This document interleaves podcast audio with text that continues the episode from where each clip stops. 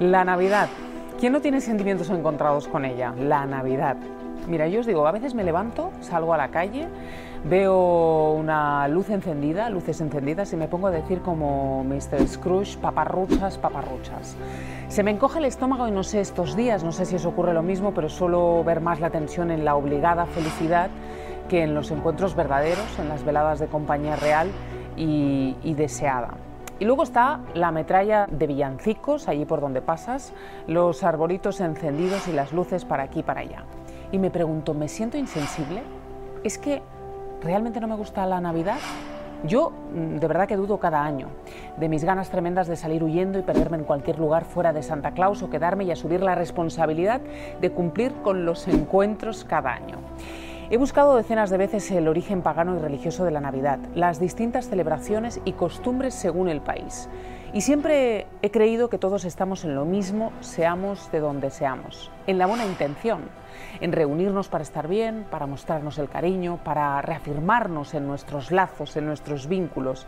Pero claro, las expectativas son las mejores aguafiestas y cuando son altas terminan por dejarnos un poco fríos, molestos o aislados con la cena, celebración o encuentro que tenemos. La liturgia de la Navidad es un bombardeo a la felicidad de plástico. Sí, sí, esa que es de fábrica, la que nos hace más infelices que otra cosa.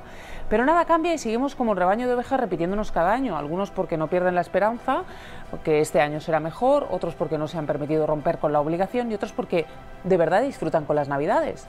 Y sí, hay adultos que no niños a los que les encanta la Navidad, se ponen contentos, sienten una energía distinta, reciben la metralla de luces, villancicos, llamadas, compras, compromisos, con ilusión. Yo cuando me encuentro con alguien así, de verdad que trato de enchufarme a su energía navideña y me pregunto, ¿no tendrán riñas, cenas que no le apetecen, momentos de compromiso o tierra trágame? Y sí, por supuesto que sí. Pero como todo en la vida depende de cómo decidas vivirlo. La frase esa de si un problema no tiene solución, ¿para qué preocuparte? Lo mismo podría decirse de la Navidad. Si decides vivir la Navidad, ¿para qué amargarte la vida? Solo hay una cosa que en estos días de luces música me comprometo a hacer conscientemente. ¿Y sabes qué es? Saludar con una sonrisa al vecino, al que le voy a comprar, al que me encuentro en el ascensor, al que me encuentro en el gimnasio o en el parque sacando al perro. Una sonrisa y un hola, o hasta luego, o pasa un buen día. Un poder de atención en el otro, en el desconocido, un gesto, en definitiva, de cordialidad.